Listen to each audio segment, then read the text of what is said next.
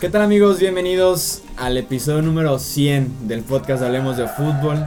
Este espacio que se dedica a hablar del fútbol americano de la NFL en español. Yo soy Jesús Sánchez y es un placer darles la bienvenida, como les decía, exactamente al episodio número 100 ya del podcast Hablemos de Fútbol. Ha, evolucionado muchísimo en estos 100 episodios. Tenemos muy buenas fotos de, las, de los primeros episodios que igual compartiremos pronto en redes sociales de cómo hmm. inició el proyecto y coincide casi con el aniversario que eso es la próxima semana, así que tenemos unos días de celebración aquí en Hablemos de Fútbol, de verdad estamos muy pura fiesta. Sí, estamos muy agradecidos con todos ustedes, con el apoyo que nos han dado a lo largo de estos 100 episodios, sin duda alguna han sido temas muy interesantes, buenos debates, eh, noticias, análisis, hemos hecho de todo en estos 100 episodios y no hubiera sido posible sin el apoyo eh, de todos los suscriptores en las diferentes plataformas. Así que de verdad les mandamos un muy fuerte abrazo, un agradecimiento también enorme por parte del equipo completo Hablemos de Fútbol. Y pues arranquemos con este episodio número 100. Me acompaña para hacer este análisis eh, sobre la agencia libre, hacer como un Pensé que análisis sobre el episodio 100. un repaso en general de la agencia libre. Mi amigo Luis Alberto Aguirre, ¿cómo estás Luis? Bien, Jesús, un verdadero placer saludar a los amigos, agradeciendo el tiempo que han pasado por acá, pero principalmente felicitando a Jesús y a Edgar, que son los que se han fletado durante pues casi ya todo este año completito, ¿no? El, este, este proyecto que va creciendo y que ojalá pueda, pueda seguir y que bueno, pues es para todos ustedes. Sí, así es. Muchísimas gracias a ti, Luis, por estar por ahí como desde el episodio 40, más o menos. Sí, más o menos cuando, el, cuando empezó el draft, cuando estábamos planeando el draft de, de 2017 y bueno. Sí, muchas gracias por estar también no me ha llegado mi cheque, pero bueno, ahí seguimos esperando. Es que estamos todavía acá viendo problemas administrativos. Edgar, también a ti, bienvenido a este episodio número 100 y también agradecerte muchísimo por lo que haces, eh, toda la producción, el control de micrófonos, cámara, edición de video y de audio. Muchísimas gracias y también muchas felicitaciones para ti en este episodio 100, Edgar. Muchísimas gracias, no puedo dejar pasar este episodio así. Ahora sí. No, muchísimas gracias a todos ustedes que han sido parte de, estos episodios y que han estado aquí con nosotros. Este, la verdad, pues solo, solo hemos tenido pura motivación de, de su parte para nosotros poder seguir haciendo este contenido semana con semana. Entonces, pues felicidades a, ustedes también eh, por ser parte de este proyecto. Felicidades Chuy, felicidades Luis. Gracias, por, por estar aquí con, con nosotros y pues pues que sigan otros 100, ¿no? Ya sentí raro ahorita al grabar el audio como con el número 100. Sí, ¿eh? Dije, ah, canijo, me sobra una ya tecla. Requiere, ya requiere una tecla extra ahí, ¿eh? Sí, sí, sí, pero pues muy bien, muy bien. Sí, estuvo, estuvieron muy pares los, estos primeros 100 episodios y vamos por otros 100 que sean incluso mejores todavía. Con las mismas dinámicas, con, con, sí, con la misma temática que ha llevado Hablemos de Fútbol en este primer año y sí, como les decía, la próxima semana la celebración va a ser que cumple un año ya el proyecto oficialmente. Que inició ahí en, un cuarto con, un escritorio, una cobija ahí para que no rebotara el audio y poco a poco ha ido creciendo en términos generales. Que no había nada de video, de hecho si ven los primeros episodios incluso ahorita se pueden meter ahí y no, el, el video era la imagen de, Hablemos de Fútbol nada más. Sí, entonces sí, sí hemos llegado muy lejos en estos 100 episodios de Hablemos de Fútbol. Pasamos ahora sí a temas eh, de NFL, como les decía, vamos a platicar en términos generales de la agencia libre. Ya lo hicimos eh, el miércoles cuando recibimos el año nuevo de la NFL en vivo. También muchísimas gracias a los, los, que estuvieron ahí en Facebook, en Periscope y en YouTube. Nos dejaron muchas preguntas, pero ahora sí como más formalmente, de manera más ordenada y para los que eh, no pudieron estar y son más de puro audio, vamos a hacer este análisis de la agencia libre. Iniciando obviamente por los corebacks, porque no solo coincide con que es la posición más atractiva y, e importante del fútbol americano, pero que también coincidió que en esta agencia libre fue de lo que más se movió y más llamó la atención. Y después a platicar de los principales contratos que se entregaron eh, pues en esas primeras 48 horas eh, de agencia libre. Iniciamos con el hombre principal, con el protagonista de toda esta película que se llama Kirk Cousins, que firmó con los Minnesota Vikings por tres años y 86 millones, no, 84 millones de dólares. El contrato es el primero que se tiene totalmente garantizado eh, en la NFL, o sea, lo corten los Vikings mañana, dentro de un año, dentro de dos años. si se lesiona, pase lo que pase, Kirk Cousins recibe estos 84 millones de dólares. ¿Fue el movimiento correcto para los Vikings, Luis? Sí, definitivamente para un equipo que estaba a, a, un, a un coreback de pelear el, el, el pase al supertazón, yo creo que sí es, es entendible. Eh, mucha gente preguntaba, bueno, y es que Case Keenum también te llevó a la final de conferencia el año pasado, pero también llega un nuevo coordinador ofensivo y entonces eh, lo, lo, que he estado analizando y lo que he estado escuchando, sobre todo con los, eh, la gente que trabaja en los diarios o en los medios de Minnesota, es precisamente esa parte de que se les ha, aparte que sí es mejor un jugador que, que Case Keenum, probablemente no es top 5, tal vez no es top 8 todavía, digo, si hay mm. Quarterbacks como el mismo Aaron Rodgers, eh, Matt Ryan, sí, obviamente Tom, Brady, Brady eh, Drew Brees, eh, no sé si Andrew Locke lo podemos poner todavía porque bueno, ha, batallado con las lesiones, pero sí son todavía tipos más talentosos que, que Kirk Cousins, que todavía no ha ganado un juego de playoff. Hasta Tim Tebow ya ganó un juego de playoff sí. y él no, no, no ha tenido esa oportunidad, pero bueno, sí es un upgrade, ¿no? En la posición de quarterback para Minnesota pero también se adapta más a lo que quieren ofensivamente, a lo que van a, a, buscar la temporada, la temporada que entra. Lo que me parece exagerado, pues es el contrato, pero sabían que tenían que hacerlo así, o los Jets de Nueva York se los iban a ganar, o las, los Cardenales de Arizona se los iban a ganar. Entonces, es mucha responsabilidad también para él, para la línea ofensiva de Minnesota, que protegerlo muy bien, para el equipo arroparlo bien, para no ponerlo en riesgo, porque bueno, una lesión que lo deje fuera la temporada o su carrera y ya te deshiciste de 86 millones de dólares. Estos contratos se ven únicamente en béisbol, se ven únicamente en, en, en NBA. Eh, realmente no es, es la primera vez que se garantiza un contrato de este tamaño en, la NFL. Entonces, me parece sí es la, mejor decisión para Minnesota y también para él la mejor, la, mejor decisión, ¿no? O sea, ningún otro equipo le va a ofrecer en estos momentos esa posibilidad, sin ser garantía, claro, de llegar al Super Bowl. Sí, así es. Eh, los Vikings que no tienen la mejor línea ofensiva, incluso por momentos, eh, Case Keenum la temporada pasada, pues sí pasó un mal rato detrás de esa línea ofensiva. Kirk Cousins fue algo similar en Washington por las lesiones que sufrieron los Redskins en prácticamente todo el roster. Entonces, sabe lo que es estar trabajando bajo mucha presión, con constantes golpes, y lo hizo bien la temporada pasada Kirk Cousins. Pero sí, o sea, le están pagando, como hemos dicho muchas veces, el mejor quarterback, el quarterback mejor pagado no es el mejor quarterback, sino el último en firmar contrato. Y en este caso, este, este es Kirk Cousins, que no llegó a los 30 millones, se queda por debajo. Y era lo que platicábamos en la previa. Yo creía que si Garapolo gana 27.5, dale 28. O sea, no te no exageres yéndote por 30. Nada más asegúrale ser el mejor pagado en la historia. Así fue, se fueron nada más al 28.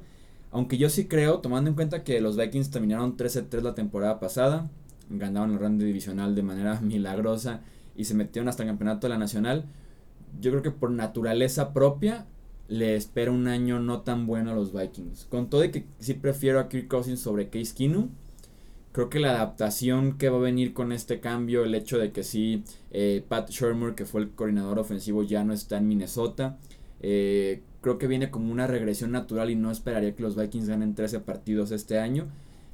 En playoffs tal vez sí aspirar todavía a, a, llegar al campeonato de la nacional.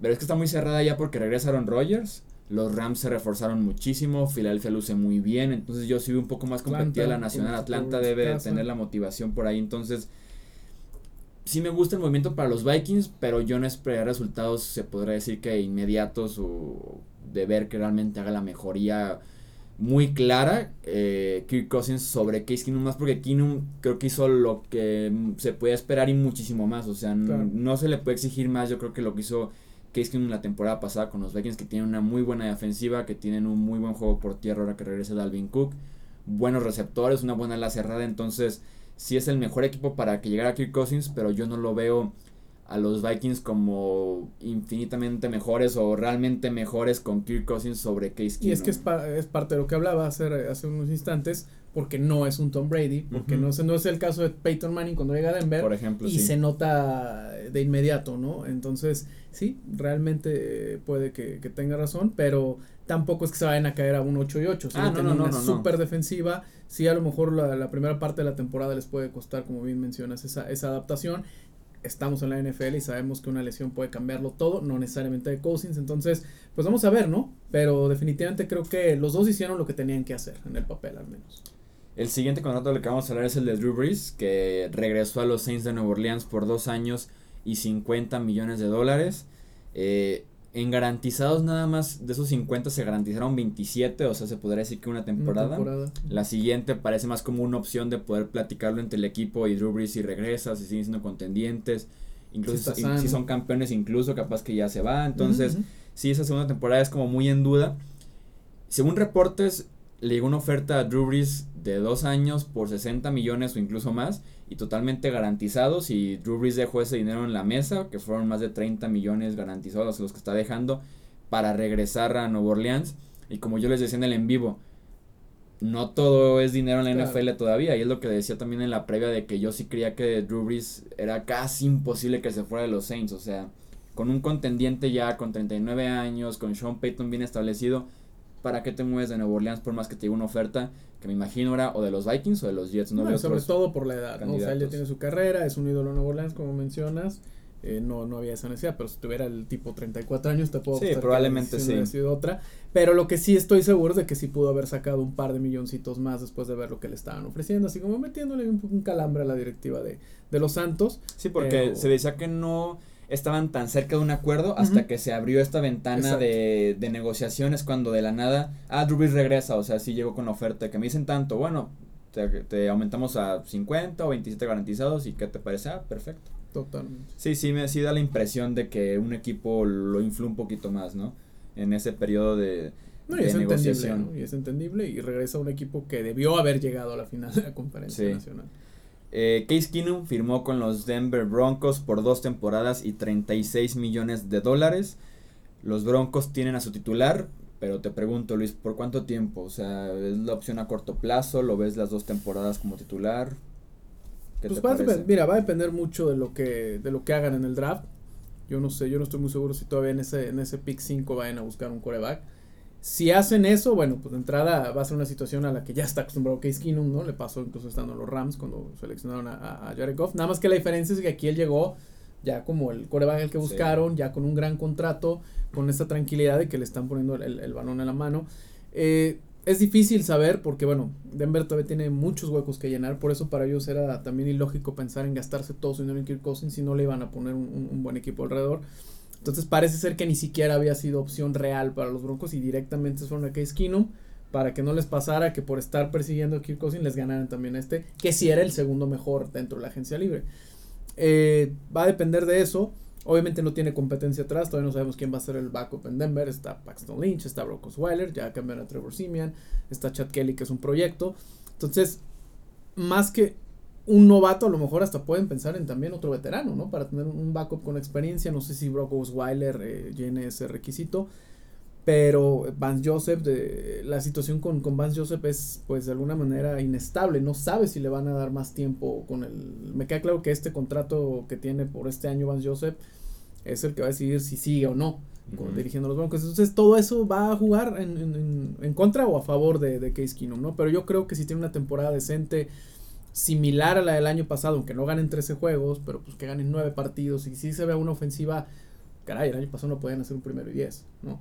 Entonces, si hay mejoría, definitivamente puede tranquilamente ser un, el coreback de terminar su contrato dos años y está apostando por él también, ¿no? Decir, ¿sabes qué? Pues tengo dos buenas temporadas, vuelvo a ser agente libre y a ver con, con quién, ya sé que me extienda Denver o que, o que me vaya a otro equipo. Pero lo que sí es que el tipo está feliz, su ídolo es John Elway, Sí. Eh, tenía, subió una foto a Twitter con el número 7, usa el número 7 por John Elway y hoy en la conferencia de prensa lo primero que dijo, estoy feliz de que John Elway me haya hablado y me haya recibido.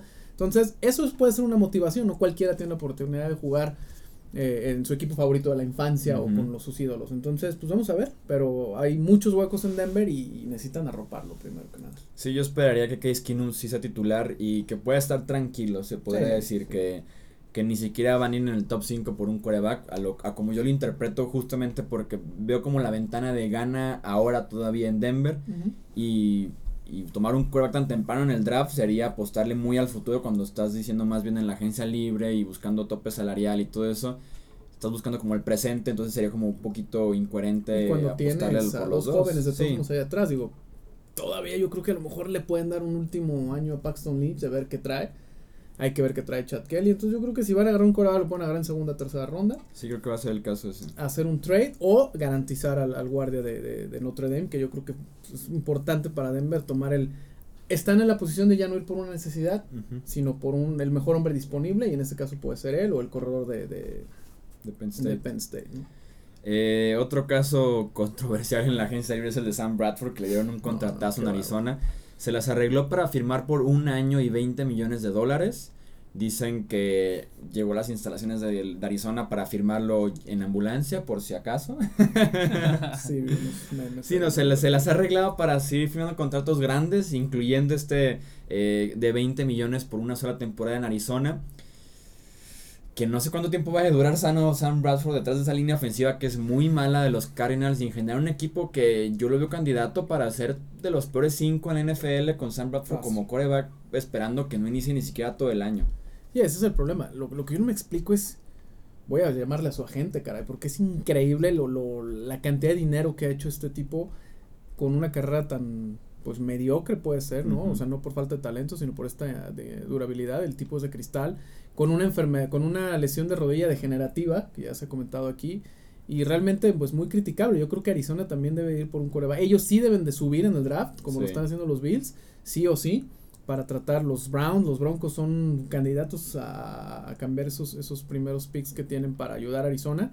Porque si no, yo no sé qué van a hacer. O sea, es el tipo. Vamos a suponer que sí termina la temporada. Y bueno, la verdad, pero no puedes estar así todo el tiempo eh, jugándotela. Pero digo, no tengo el dato de cuánto dinero ha ganado. Pero yo me atrevo a decir que es el tipo que más dinero ha ganado en la historia de la NFL, habiendo hecho menos. Sí, sí, sí, sí, estoy totalmente de acuerdo contigo en ese sentido. El otro crack de Minnesota la temporada pasada eh, en esta agencia libre fue Teddy Bridgewater, que firmó con los Jets de Nueva York por un año y 5 millones de dólares. Quienes también firmaron a Josh McCown por también una temporada y 10 millones de dólares. A mí primero anunciaron el de Josh McCown y me gustó bastante. Dijo que es una muy buena opción porque te ganó 7 partidos la temporada pasada y que se, se vio bien en general Josh McCown con todo y que también lleva a tener 40 años. Pero después anuncian a Teddy Bridgewater y dije, ¿para qué traer a otro veterano? O sea, el plan me parecía muy claro que era quarterback veterano y ahora sí en el, en el draft ve por un quarterback joven. No entendí muy bien el por qué ir por los dos veteranos cuando aún así veo a los Jets con la necesidad de otro quarterback joven en el draft que se pueda desarrollar detrás de Josh McCown y de Teddy Bridgewater. Y al final de cuentas a Bridgewater le alcanzó para ser suplente. Platicábamos de que cuál podría ser la situ- situación para él si firmaba titular, si firmaba suplente y fue suplente porque Josh Pero McCown suplente titular ahí. caro, o sea, es un Sí. suplente con un con un, es- un, un salario bastante bastante bueno, pero pues son los Jets, ¿no? Los Jets no te dejan suspender, tenían también mucho espacio, yo no sé si están obedeciendo a esta situación de que tengan que eh, gastarse el dinero, no sé en qué en qué periodo van, ¿no? De que tienen que gastar que el 90%, 95% El del- 89%, 89% del- después de cuatro años. entonces no sé si también esto obedezca a decir, bueno, pues te lo tienes que gastar en algo. Eh, tampoco es malo que tengan a dos veteranos, definitivamente, pero pues como dices, y si van también por coreback en primera ronda, no lo sé. Pero es y, una... y ellos tienen además un caso muy parecido al de Paxton Lynch con los Broncos. Tienen a Christian Hackenberg, Claro. que fue tomado hace dos años con la segunda ronda del draft y sigue sin ver una sola jugada en la NFL, porque no está listo para jugar todavía. Sí, sí. Pero ya pasaron dos temporadas de alguien que fue segunda ronda, o sea, Si estás... están como si en el limbo pasas- con si Christian pas- Hackenberg de Si qué van a pasas hacer dos él. temporadas y no puedes ni siquiera tenerte algo de acción, pues tal vez chamba no es para ti.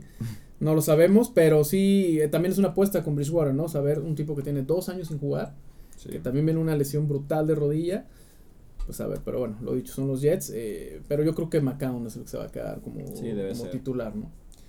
Eh, el último quarterback importante en firmar fue Jay McCarron, que firmó con los Buffalo Bills por dos años y 10 millones de dólares. Una opción como suplente nada más. Me queda clarísimo que los Bills, junto a otros cambios que han hecho en esta agencia libre, eh, son el candidato número uno a subir en el draft. Probablemente a meterse al top 3, al top 5. Tienen dos primeras rondas, tienen dos segundas rondas, tienen dos terceras rondas también. Entonces eh, son candidatazos a subir al draft.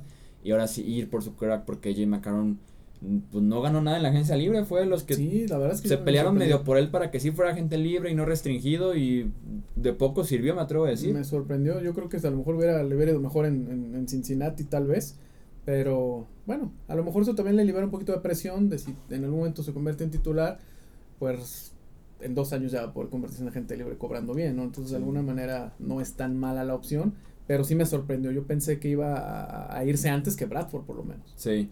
Sí, sí, sí, eso sí, eso sí, esperando, pues es más joven, está sano, Claro. tiene proyección y sí, fue de los últimos en... O sea, En no sabes qué te va a dar. De Bradford sí. ya sabes qué no te va a dar. ¿no? Pasamos para cerrar los contratos de otras posiciones, los más importantes de esta agencia libre. Sammy Watkins firmó con los Kansas City Chiefs por 3 años y 48 millones de dólares. Creo que fueron como 30 o más garantizados, entonces le fue muy bien a Sammy Watkins, 16 millones anuales para un receptor que bien saben que yo no comparto, que no creo que es un receptor número uno, que no, eh, que sí, no lo veo dominar domingo tras domingo como para pagarle 16 millones anuales a un receptor así. Sí, ¿no? Aunque para Mahomes, el coreback de, de, de los Chiefs, va a ser importante tener un hombre de tanta experiencia. eh, no sé si él le aplique como líder de vestidor, pero definitivamente va a ser importante, ¿no? Le va a dar confianza, por supuesto, a, esta, a esta ofensiva de, de los eh, Chiefs, perdón, que se va a hacer, eh, pues de alguna manera, que se está reconstruyendo todo el equipo en general. Entonces, no, no me parece una, una mala adición, ¿no? Para, para un equipo que aparte batalla continuamente con la posición de receptor. Llegó a haber temporadas en las que Alex Smith no lanzó un solo pase, entonces Sí. un receptor abierto. Entonces, no lo veo tan mal, pero se me hace un poquito inflada la cifra. Sí, no, los Chiefs hacen candidatos para partidos de 41-40 la Sí. próxima temporada teniendo a Watkins, a Travis Kelsey, a Tyreek Hill, a Kareem Hunt en la ofensiva y en la defensiva pues Sí. muy poco, muy poco la defensiva. Allen Robinson firmó con los Chicago Bears por 3 años y 42 millones de dólares totales.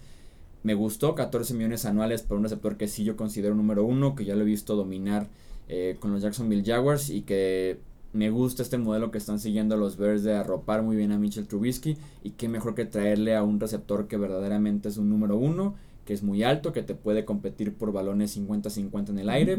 Es una muy buena herramienta para un quarterback joven siempre. Sí, no, y que ya vimos que es, eh, vimos con Megatron mucho tiempo, ¿no? Este tipo de receptores, como men- mencionas, altos, eh, que van a pelear ese 50-50 y que el- la gran mayoría de las veces se lo van a llevar, sí es muy importante. Y también lo mismo, ¿no? Un coreback joven que necesita ese tipo de herramientas para, para, para estar bien, esperando que este tipo esté sano. Recordemos que viene de una de una lesión de rodilla y no jugar toda la temporada pasada va a ser importante para su para su confianza también este ver acción rápido y que esté que esté al 100%.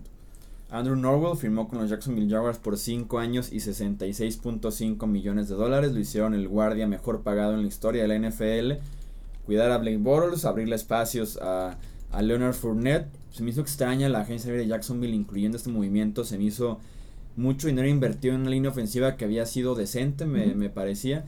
Que Leonard Fournette construye muchas yardas eh, después del contacto. Entonces se me hizo extraño adquirir al mejor guardia de, todo, de, de toda la agencia libre eh, a un precio tan alto para Jacksonville Jaguars, pero pues están apostándole eh, pues a seguir con ese estilo físico a la ofensiva, arrollar No, a los y- rivales Y además, en la línea. la verdad es que nunca, nunca te van a, a sobrar los linieros ofensivos de calidad. Eh, yo creo que tantas lesiones, tanta dificultad que hay, después se convierten en herramientas de cambio.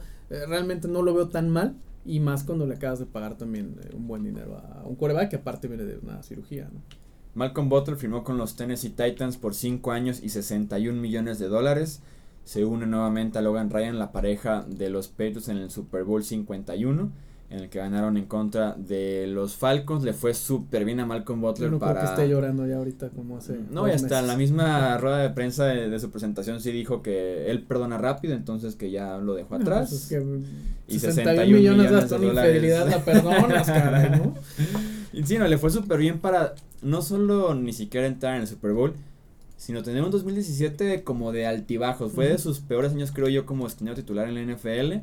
Y aún así los equipos en necesidad, no le importó Tennessee, le dio 61 millones de totales a Malcolm Butler. Sí, realmente no está al nivel de un Akib Talib, no está un Peterson, pero realmente, pues volvemos a lo mismo, la necesidad que tienen los equipos, se infla el mercado y tampoco es tan malo, ¿no? Digo, es un tipo que ya le ganó un título a los Patriots de Nueva Inglaterra, entonces eh, me parece un poco infladón sí el contrato, pero me dio gusto por él, ¿no? Porque después de lo que le pasó en el Super Bowl, y él lo menciona, él, es fecha que todavía no sabe qué ocurrió, pero bueno, 61 millones de dólares son bastante buenos para, para curarte el- el- la tristeza.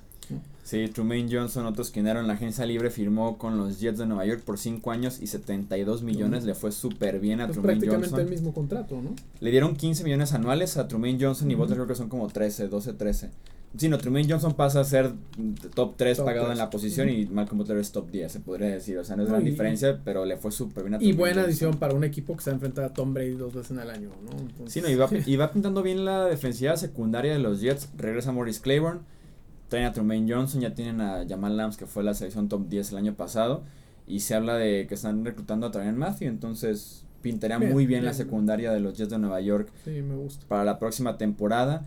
Probablemente el peor contrato de esta agencia libre, Nate Solder, que firmó por 4 años y Yo creo que él 62, opina igual que y 62 millones de dólares, 15.5 millones anuales, se convierte en el liniero ofensivo mejor pagado en la historia de la NFL. Sí, la verdad es que a mí me sorprendió, digo, hablábamos de, se hablaba de que el rango de Solder iba a ser de 10 millones de dólares, 11 millones de dólares y que ya para los Patriots incluso era complicado. Muchos ya pensaban si se iba, o se le llegó a preguntar si pensaba ya en el retiro, porque ya no es un jovencito, ya es un veterano. Realmente me sorprendió porque sí estás hablando de un dineral para... Sí, para 15 este hombre. anuales es demasiado para Nate Solder. Pero así está el mercado de, de, de- tackles eh, ofensivos, ¿no? Realmente eh, no es una buena camada en el draft Ujú. que tienes a un hombre eh, como Eli Manning que está batallando mucho, no te queda otra más que ofrecerle el, el, el dineral, ¿no? A, a Soldier. La verdad sí me sorprendió, pero bueno, el hombre va a estar feliz y, y, y tampoco creo que lo haga tan mal. Digo, realmente tiene calidad, pero yo no creo que vaya a ser un contrato que termine así para, para Soldier. No le veo cuatro años jugando a ese nivel. No, no, sin duda alguna no, creo que sí es un contrato de cumple lo garantizado y ya después tienen que hablarlo porque si de por sí está jugando medio mal, se podría decir a esas alturas de su carrera, no sé cómo le va a ir en dos temporadas, pero sí un contrato inflado porque como bien dices, había muy pocos agentes libres que jugara tackle izquierdo bien, por lo menos, y si el draft es, es flojito en la posición, entonces pues le fue bastante bien a Nate Solder de los que mejor le fue probablemente en esta agencia libre 2018. Don Terry Poe firmó con los Panthers de Carolina por 3 años y 29 millones de dólares. Me gusta muchísimo este movimiento, más porque se dio hasta los 2-3 días ya entrados en la agencia libre. Así que eh, Poe es una excelente herramienta para el centro, esa línea defensiva. Creo que Kawan Short y Don Terry Poe arman por ahí una de las mejores duplas de tackles defensivos eh, de toda la NFL prácticamente. Le debe ir muy bien. Y para cerrar, Jimmy Graham firmó con los Green Bay Packers por 3 años y 30 millones de dólares totales. Como les decía en el, en el video en vivo, es el tercer swing que toman los Packers en una ala cerrada veterano en 3 años. Fueron Sí. por Jared Cook y funcionó a medias, no lo Sí, que se esperaba. Eh, les dio una recepción muy buena para eliminar a los Cowboys en la ronda divisional. Después el año pasado van por Martellus Bennett, le dan. 3 temporadas y 21 millones. Solamente juega 7 partidos de ese contrato. Y pues si no funcionó los dos swings anteriores, pues vas a otro un tercer o te swing. ponchas o la tercera la vencida. Ajá, exacto. Te, o se ponchan ya con Jimmy Graham. O en una de esas pegan el sencillo que estaban esperando de la posición. Digo, la A verdad mí no me gusta la- verdad el es que contrato, ¿eh? Lo que pasa es que es muy elevado también, digo, no, no fue nada consistente en su paso con Seattle, tuvo lesiones, entonces realmente no está muy distante de lo que le conocimos en los Santos de Nueva Orleans. Vamos a ver si tiene esta. A veces un jugador necesita un, un cambio de aires para levantar su carrera y bueno, cerrar con un par de buenas temporadas. Pero sí se me hizo también un poco excesivo. Pero también el mercado a las cerradas está, está pobre, ¿no? Sí. En, la NFL, también en el draft. Han batallado muchos equipos en esta posición. Y ahí está. Cuando el mercado se infla, pues tienes que pagarlo, aunque no sea lo, lo, lo que necesitas, ¿no? Sí, Graham pasó de promediar como 15, 16 yardas por recepción, 14, como normal como por una ala cerrada, a promediar 9. en Seattle cerró nada más como arma de zona roja, que Exacto. no me pareció un problema tan grave para Green Bay. Entonces sí, no me hizo mucho sentido, es un precio alto, pero Green Bay tenía por ahí como 20, 25 millones por gastar y decidieron invertirlos en, en Jimmy Graham. Veremos si les da dividendos y si, como les decía, finalmente es lo que se Yo esperaba de la creo, posición. yo creo que aquí también puede influir un poquito Aaron Rodgers. Yo creo que si le preguntan, oye Rodgers, digo, es un super coreback y no deja de tener talento. Es muy probablemente para, para Graham se le facilite también la chamba cuando tienes un hombre que sabes que te va a poner el balón donde estés, ¿no? Sí, por ahí reemplazaron en cuestión de salarios lo que cortaron de Jordi Nelson. Que es como más sencillo que desarrollen a un receptor desde, desde cero en, en Green Bay, que ya lo han hecho con Nelson, con Davante Adams, con Randall Cobb, que buscar otra vez a una ala cerrada, pues, en lugar del desarrollo, pues apuesta por alguien inmediato, pero, pero sí yo no esperaría que Graham tenga la gran producción, tal vez en touchdown sí, porque sí desde en la yarda 1 ábrelo en contra de un linebacker, un esquinero al que le pongas es favorable para Jimmy Claro, Graham el enfrentamiento. Pero pues no sé si 10 millones anuales te seas un buen precio para una arma de zona roja. que es lo que se convirtió Graham Depende, para si anota 15 touchdowns en la temporada, seguramente los va a valer. También va a depender de qué tan productiva sea la, la, ofensiva de los, de los Packers. Sobre todo si su ataque terrestre no es tan bueno, él puede a lo mejor suplir esa, ese corto yardaje que, que no te va a dar eh, por tierra. ¿no? Sí, así es. Entonces, esas fueron todas las contrataciones principales para poder eh, platicar como un repaso general de la agencia libre. Sin duda alguna, en los próximos episodios vamos a seguir comentando eh, este periodo con ganadores, con perdedores, contratos muy inflados, unos que estaban todavía baratos. ¿Te gustó eh, lo que hicieron los Raiders con Crabtree y con No, no me gustó. No me gustó nada. Prefería a Michael, porque es el mismo precio prácticamente, son 7 millones anuales. Prefería a Michael Crabtree que a Jordi Nelson. Porque me pareció que Crabtree lleva dos años siendo el mejor ofensivo de Oakland. Y estás cortando tu mejor ofensivo literalmente. Sí, yo no sé si es que alguien nuevo. de vestidor o a la inconsistente que, que llega a tener, ¿no? Pero bueno. Y, y, en general ha sido una agencia libre muy extraña para John Gruden y los Raiders, ¿eh?